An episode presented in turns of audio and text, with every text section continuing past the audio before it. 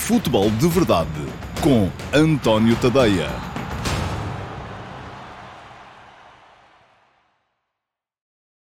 Olá a todos, muito bom dia. Sejam muito bem-vindos à edição número 39 do Futebol de Verdade para a temporada de 2023-2024. Hoje é quinta-feira, dia 28 de setembro de 2023 e um, recomeça já hoje a Liga.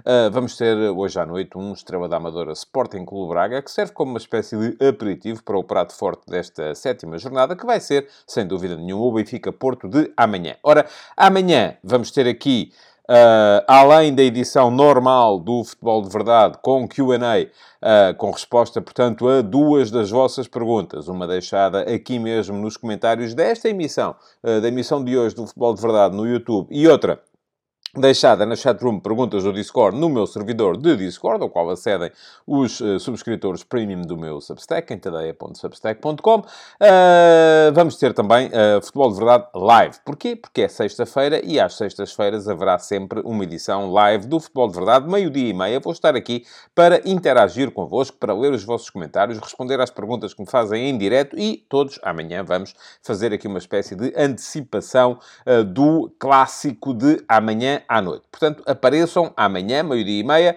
eh, para a live semanal do Futebol de Verdade, amanhã consagrada à antecipação desse Benfica-Porto da noite. Hoje, Uh, só há QA mesmo, vai ser uma edição um bocadinho mais curta do que o habitual do Futebol de Verdade. Vou responder a duas perguntas, já vos disse.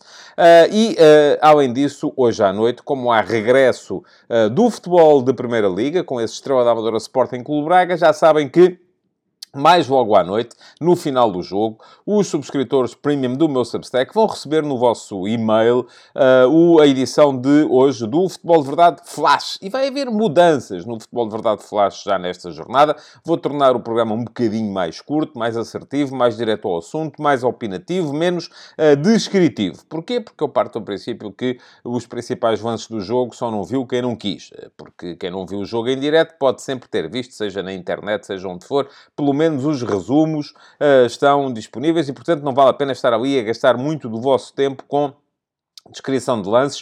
Uh, não é isso, com certeza, que vocês esperam deste espaço, mas já sabem, hoje aqui apenas QA.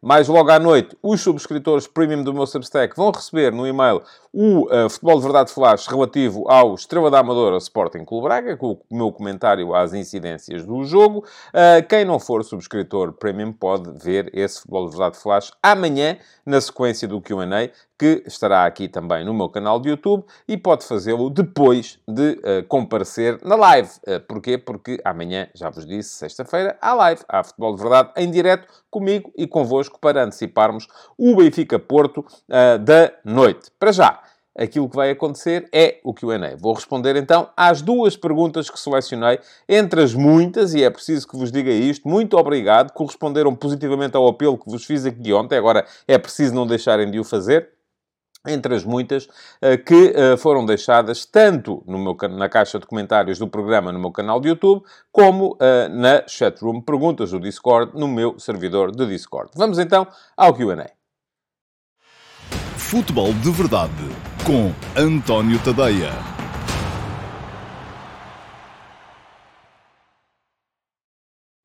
Ora, vamos lá então a responder às vossas perguntas. Há muita gente sempre a queixar-se que isto leva muito tempo, até de introito, até chegar ao assunto propriamente dito. Hoje fui mais rápido, espero eu. Bom, vamos lá. A primeira pergunta que já está aí à vossa frente é a pergunta que vem uh, da caixa de comentários do Futebol de Verdade de ontem, aqui mesmo no meu canal de YouTube, e foi deixada pelo Marco Ocram. Ocram é Marco escrito ao contrário, por acaso não terem reparado. Portanto, o Marco gosta bastante do seu nome e ainda bem que assim é. E então perguntou Marco O seguinte. Boa noite, Sr. Tadeia. Pode tirar o senhor da próxima vez. Gostava de saber a sua opinião sobre o facto de o Porto, na época passada, ter baseado a dupla de centrais em Pepe e Marcano e não se tornar agora o calcanhar de Aquiles esta época. Visto que o Marcano está parado, Pepe, como sabemos, não vai jogar sempre e vai estar parado algumas vezes, como aconteceu na época passada e como é normal na idade dele, e Carmo e Cardoso não têm praticamente rotinas de jogo. Parabéns por falar de futebol. Muito obrigado, Marco. Uh, já lhe disse, pode tirar o senhor da próxima vez. Aqui não há senhores, somos todos... Uh, estamos todos em volta da mesma, da mesma coisa, que é querer falar de futebol e uh, obrigado por ter reconhecido esse esforço da minha parte. Vamos lá então falar de futebol e olhar para aquilo que me parece a mim ser uma escassez de alternativas para a posição de defesa central no plantel do Futebol Clube do Porto e acho que o Marco tem toda a razão.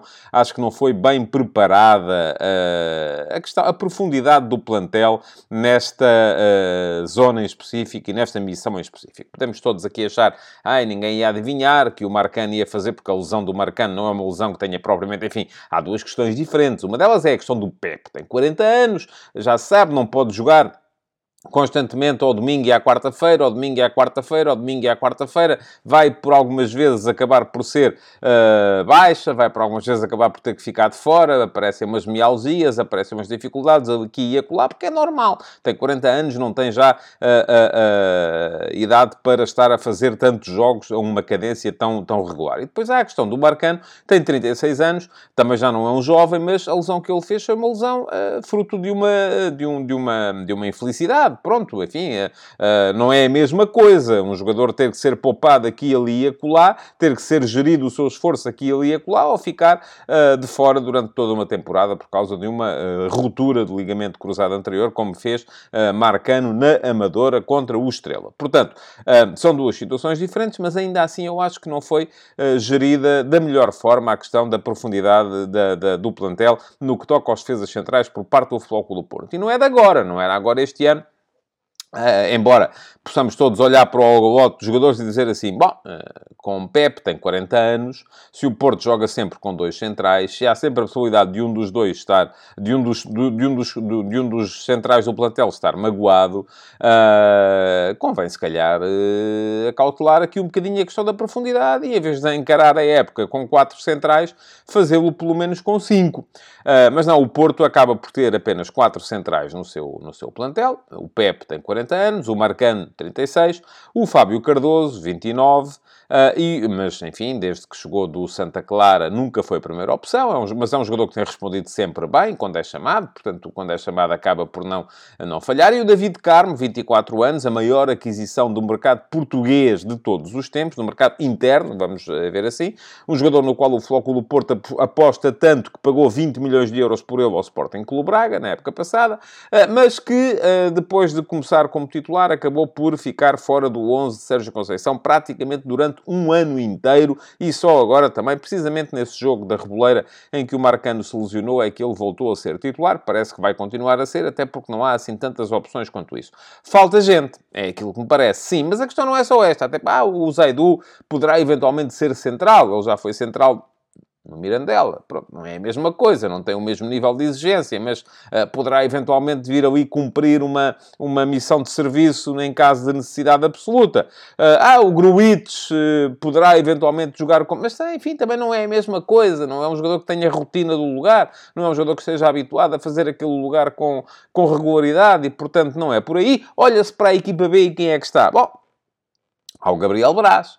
Gabriel Braz é internacional sub-19, esteve no Campeonato da Europa de sub-19 ainda há pouco tempo. É um jogador no qual o Floco do Porto, com certeza, terá todo o interesse em, em apostar, em, em, em dar-lhe uh, minutos, em dar-lhe presenças, em dar-lhe confiança, em, porque pode vir a ser um jogador importante no futuro do Floco do Porto para a posição. Um, mas não tem sido esse o, o, o histórico do Floco do Porto. Porquê? Porque vamos a ver, por exemplo, os dois centrais uh, que foram uh, campeões da UEFA e o Youth League em 2019, naquela equipa que deu tanto talento à equipa do Futebol Clube do Porto e que uh, depois acabou por valer tantos milhões no mercado, eram Diogo Queiroz e Diogo Leite, também eles internacionais, em todas as categorias jovens. Um, o Diogo Queiroz foi absolutamente desaproveitado e está neste momento a jogar no campeão romeno, no Farul Constança, a equipa do, do Georg Agui. Um, e o uh, Diogo Leite, uh,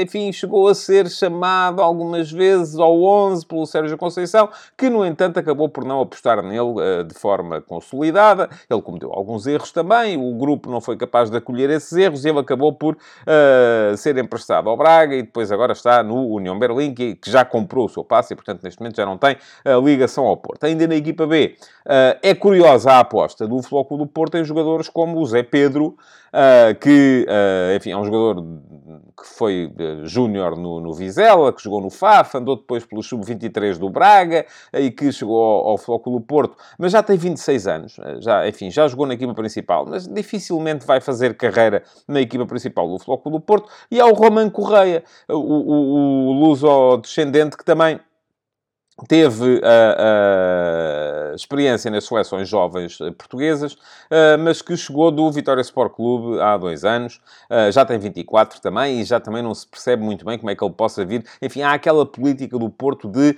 na equipa B, ter jogadores experientes, em vez de apostar nos jovens que poderão eventualmente vir a fazer carreira no clube, para lhes dar ali um primeiro, e portanto, olhar mais para o futuro e para a possibilidade que a equipa A vai ter de ir buscar os jogadores à equipa B, tem-se muitas vezes apostado em jogadores mais experientes para manter o nível competitivo da equipa B na segunda liga. E isso uh, quer-me parecer a mim que não é propriamente o, o principal objetivo. E daí uh, também alguma dificuldade uh, da, da, equipa da, do Fóculo Porto aproveitar uh, jogadores vindos da equipa B nos últimos tempos, tirando aqueles que de facto tinham tanto talento uh, que ganharam a UEFA Youth League e pouco tempo ficaram na equipa B porque passaram quase diretamente para a equipa principal. Portanto, aquilo que me parece a mim é que de facto há falta de alternativas neste momento em condições de poderem ocupar a posição na equipa principal. Um, deveria ter, agora não era assim de repente.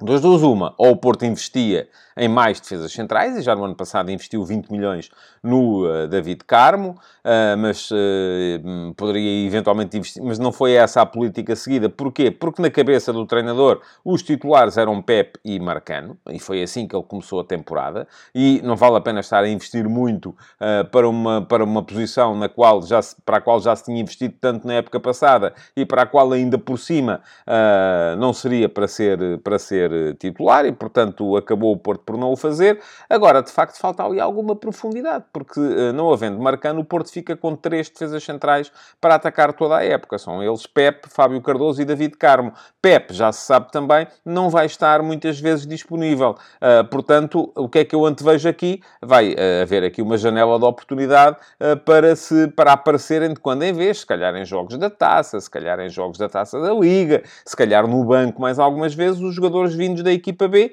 para o Porto poder ter aqui alguma profundidade na função, mas eh, de qualquer forma parece-me que não é a melhor forma de se atacar um título. Uh, porquê? Porque vai sempre estar aqui sujeito a mais erros, a mais problemas, a mais situações de, de falta de qualidade que não teria se tivesse precavido, não só este ano, tendo mais jogadores, como sobretudo nas últimas épocas, dando mais possibilidades de ganhar rotinas e de ganhar experiência aos jogadores que foi tendo e que foi formando e que, foi, que foram saindo das suas equipes, dos seus escalões inferiores, e muitos deles depois acabam por não estar, uh, uh, ao não ter uh, o destaque que se calhar se justificaria que tivessem na equipa B, que opta por jogadores mais experientes. Enfim, parece-me que não há aqui uma abordagem que, no meu ponto de vista, pelo menos, não me parece que seja a mais correta, ah, mas, enfim, é a abordagem estratégica que o Flóculo Porto tem feito para, para esta posição em específico, entre a sua equipa principal, a sua equipa B e a sua, e a sua equipa de uh, sub-19, uh, e, portanto, uh, tem sido essa a seguida. Vamos agora ver quais são os frutos que o Porto vai colher parece-me que está curto eh, para, ehm, para atacar uma temporada em que há muitas provas, há muitos jogos e há escassez de opções para alinhar naquela posição. Mas fico curioso de ver eh, quem vai ser o primeiro da equipa B a ser chamado a jogar na função uh, na equipa principal pelo Sérgio Conceição, se calhar já na Taça de Portugal, no jogo contra o Vilar de Perdizes, uh, que, que vai, uh, que foi o adversário que foi sorteado para o Flóculo Porto ontem nesta competição.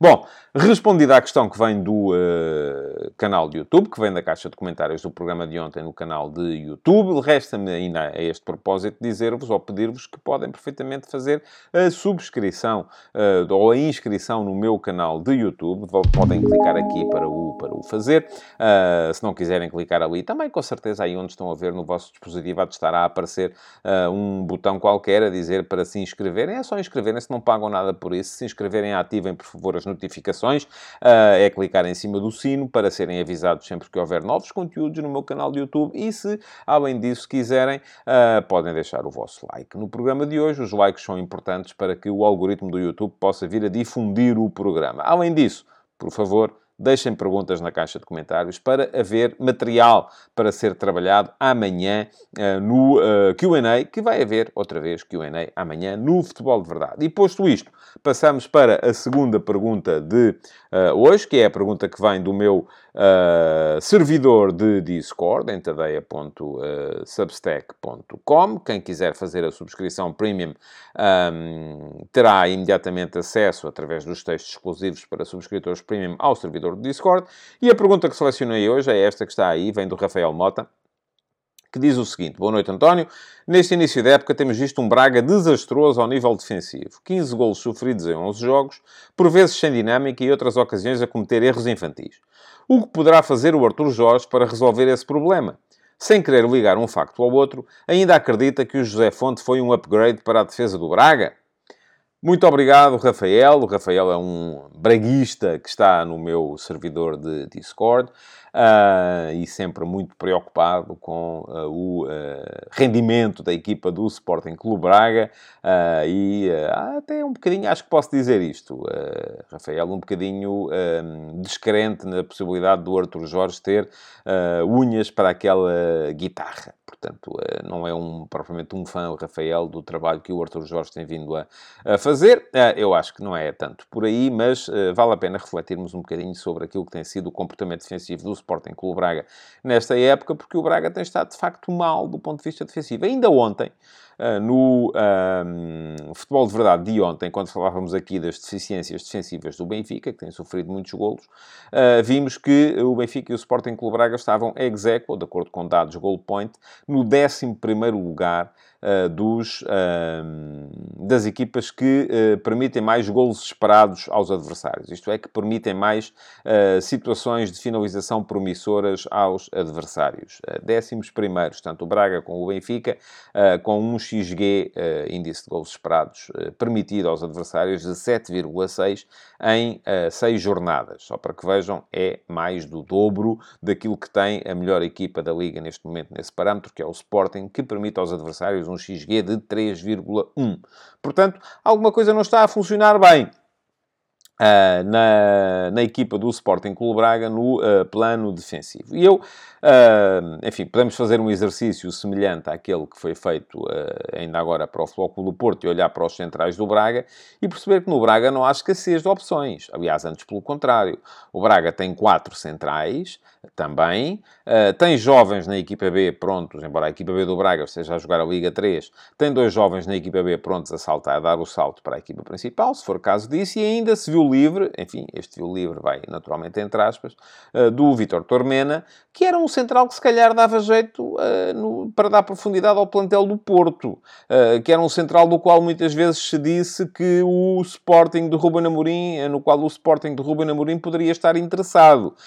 o Tormena foi para a Rússia, para o Krasnodar, porque a dada altura o Artur Jorge olhou para o lote de centrais que tinha e para a incorporação do José Fonte, que chegou do Lille, de França, 30 39 anos, internacional português, ex-campeão da Europa, uh, muitas vezes internacional uh, central da seleção ao lado do Pep, um, e chegou do Lille para dar experiência e uh, espírito ganhador à equipa do Sporting Clube Braga, quando se espera que o Braga possa fazer então o tal upgrade de equipa que anda ali a amassar os grandes para a equipa que se mete mesmo e que é capaz de ganhar títulos aos, aos grandes. Portanto, o Braga tem neste momento Além do José Fonte, o Niakate, que é um central esquerdino maliano, franco-maliano, vamos dizer, ele só, enfim, assumiu eh, que era maliano para jogar na seleção a esta época, porque até aqui vinha sendo apresentado como francês, mas tinha origens malianas.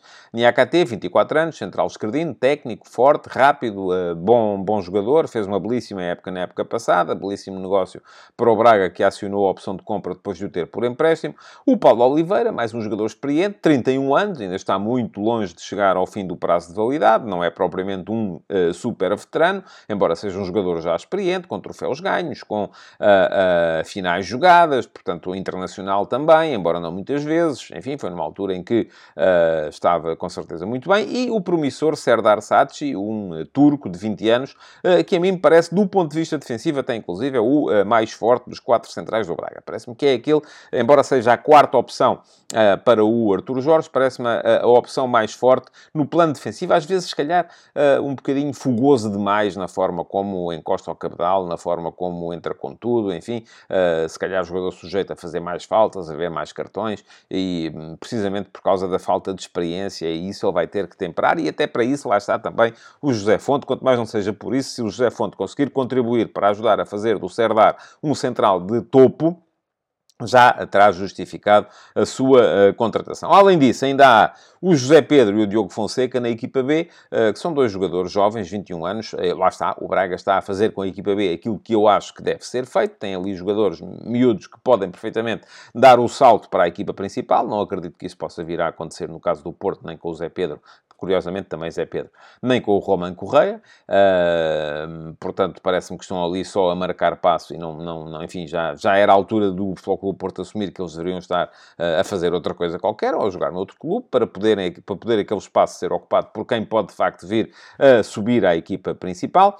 Uh, portanto, o Braga tem ali seis opções, não é por, seguramente por falta de opções no centro da defesa que o Braga está a, a fracassar no plano defensivo. Mas a verdade é que está a fracassar no plano plano defensivo. E eu dou-me ao trabalho, depois de ver a pergunta do Rafael, de ir olhar para os últimos golos sofridos do Braga para perceber porque é que eles entraram. Uh, e há de tudo, como na farmácia, como se costuma dizer. Olha, por exemplo, contra o Boa Vista.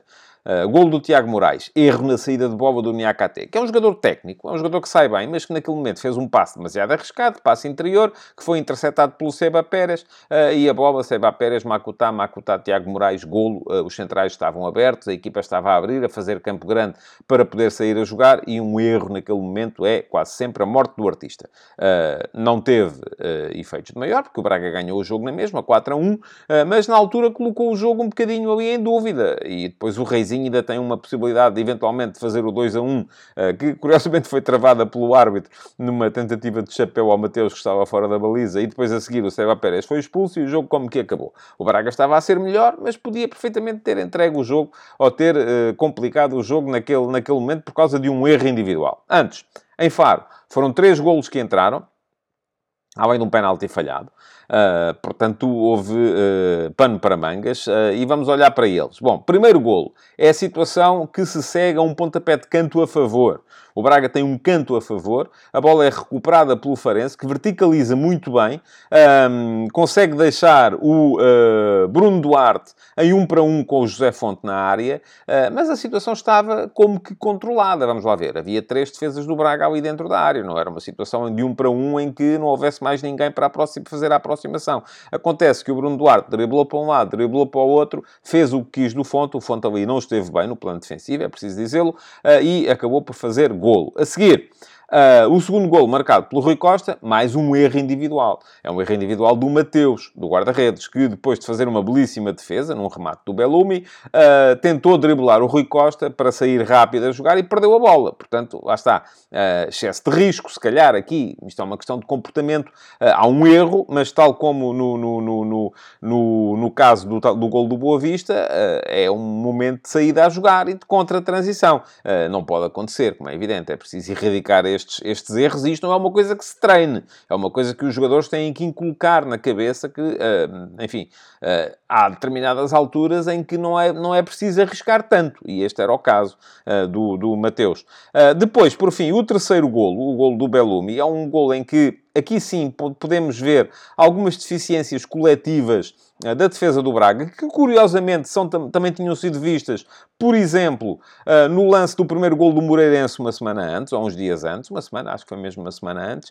Uh, porque sempre que esta equipa do Braga leva com uma bola nas costas à linha de fundo, fica descompensada. Não há o devido acompanhamento por parte da segunda linha defensiva. A primeira linha baixa, vai muitas vezes à procura de, da bola, e se calhar não pode baixar toda. Enfim, há o jogador que tem que acompanhar aquele que vai à linha de fundo, mas o resto da defesa não pode encostar à baliza, não, não é assim que tem que ser feito. Aqui, por isso é que eu digo que aqui sim Há alguma deficiência de comportamento coletivo, mas curiosamente a situação foi muito semelhante. Porque, vamos lá ver, no gol do Bellumi em Faro, o José Fonte é atraído à linha lateral para ir fazer contenção ao jogador que tinha a bola. Um, há uma desmarcação do Mateus Oliveira para a linha de fundo, que o Almusrati uh, não percebe a tempo, não acompanha o seu, aquele que era o seu homem, vamos lá ver. Uh, e a partir do momento em que o uh, Mateus Oliveira consegue ter bola na linha de fundo, a bola acaba por entrar no, na entrada da área, onde uh, depois se contribuiu em uma série de coisas. O, o, Bruno Duarte arrastou o Paulo Oliveira, o central, que estava com ele, uh, tirou-o da jogada. O uh, Zalazar estava completamente a dormir e quem estava a jogar a lateral naquela altura para o Braga poder recuperar no marcador era o Álvaro Jaló, que também não tem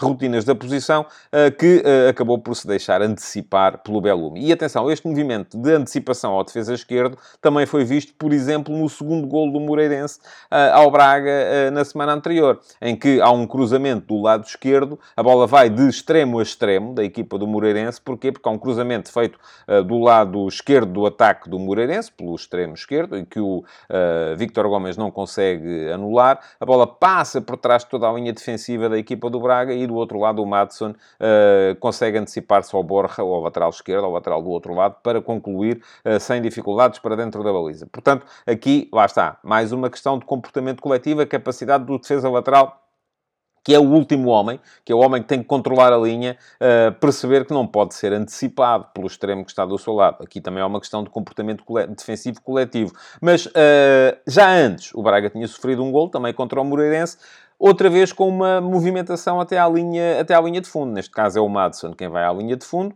Uh, o, o, a equipa deixa-se atrair para aquele, para aquele momento. A bola entra uh, mais atrás para o cruzamento do Gonçalo Franco e depois há outra questão. E esta aqui, meus amigos, não é fácil de contrariar. É que o Victor Gomes, o lateral direito do Braga, não é propriamente uma, uh, um matulão. e o cruzamento entra no segundo posto. O ponta de lança, sabendo disso precisamente, não vai, foge dos centrais vai à procura do confronto com o lateral direito e uh, uh, aparece ali o André Luiz, que é um latagão uh, de 1,90m, com o Victor Gomes a saltarem os dois. Já se estava a ver o que é que ia acontecer, não é? O André Luiz conseguiu saltar mais e meter a bola no fundo da baliza do Braga. Portanto, no caso do Braga, eu acho que há aqui um misto, para o Braga estar a comportar-se defensivamente tão, tão, tão mal, eu acho que há aqui um misto de várias situações. Há erros individuais, sim. Há excesso de risco que leva a esses erros individuais, sim. Uh, há erros de comportamento defensivo coletivo, sim, sem dúvida nenhuma. Uh, e depois, para responder concretamente à sua pergunta, se eu ainda acho hoje que o José Fonte foi um upgrade uh, para a defesa do Braga, eu vou-lhe dizer que sim, porque eu acho que aquilo que o José Fonte tem que dar ao Braga, acima de tudo, é experiência, é a capacidade para enquadrar os restantes jogadores numa lógica de exigência máxima. Um, e eu acho que isso ele pode fazer, quer jogue, quer não jogue. Agora, aquilo que o Arthur Jorge tem que perceber rapidamente é, e eu não acho que o José Fonte seja o culpado, embora a, a presença do José Fonte em si, por já não ser um central muito rápido, possa muitas vezes uh, criar alguns problemas uh, se a equipa quer jogar com a última linha subida. Mas uh, vimos aqui os últimos golos e nenhum deles teve a ver com isso. Portanto, não é por causa do Braga estar a jogar com a linha defensiva muito alta uh, e ter muito espaço nas costas uh, que isto pode vir a ser um problema. Uh, a presença do José Fonte não está a causar os golos do, do, dos adversários. Não creio de todo que seja, que seja por aí. Agora, podem é dizer-me assim, está bem, mas também não está a impedir que os adversários marquem golos. Pois isso é verdade.